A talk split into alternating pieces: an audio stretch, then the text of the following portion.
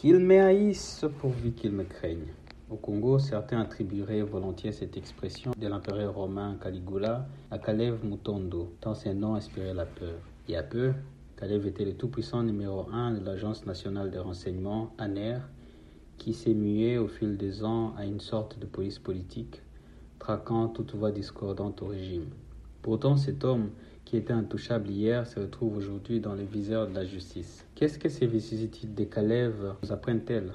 Je m'appelle Fred Bauma, je suis le directeur de recherche du groupe d'études sur le Congo, centre de recherche basé à l'Université de New York. Vous écoutez le cinquième numéro de Ponajek, notre capsule audio qui résume, explique et donne nos avis sur les questions d'actualité en RDC. Nous sommes le vendredi 12 mars. Cela fait exactement deux ans et 16 jours que Joseph Kabila a quitté le pouvoir à l'issue d'une présidentielle controversée. Une coalition a été rapidement formée entre ces derniers et Félix Tshisekedi. Mais Kabila s'était toutefois arrangé à maintenir sa main mise sur presque toutes les institutions du pays.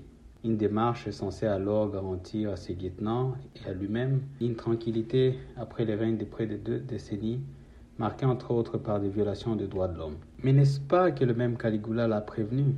Le pouvoir donne ses chances à l'impossible.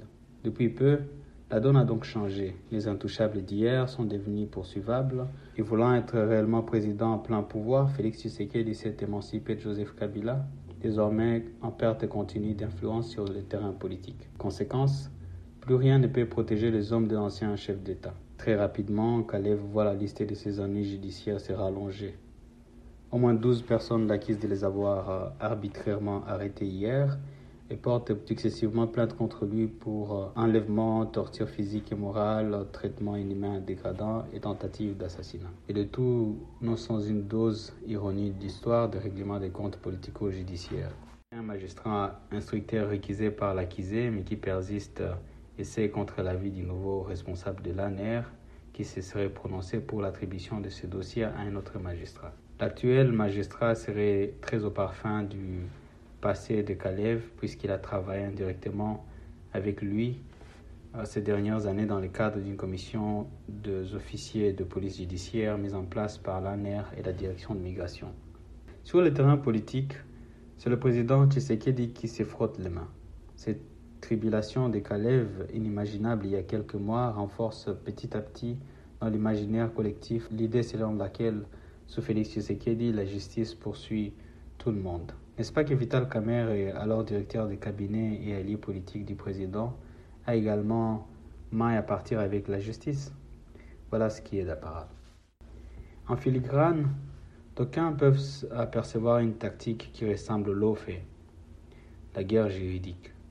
Se servir du droit comme une arme politique afin d'anéantir ses adversaires. Un autre exemple serait la façon dont Xi Jinping a utilisé la guerre contre la corruption en Chine pour sévir contre ses rivaux, ou encore euh, Rodrigo Duterte aux Philippines qui a restreint les libertés de la presse en prétextant une campagne contre la criminalité.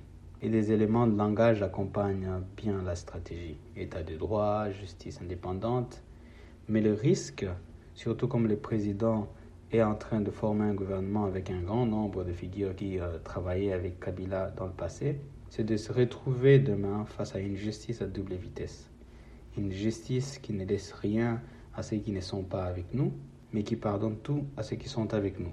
L'engouement des anciens fidèles de Kabila à l'union sacrée de la nation, nouvelle plateforme politique de Tshisekedi, est révélateur. D'ici là, n'hésitez pas à rejoindre notre fil WhatsApp en envoyant GEC au plus 243 894 110 542 pour recevoir directement Ponajek chaque vendredi sur votre téléphone.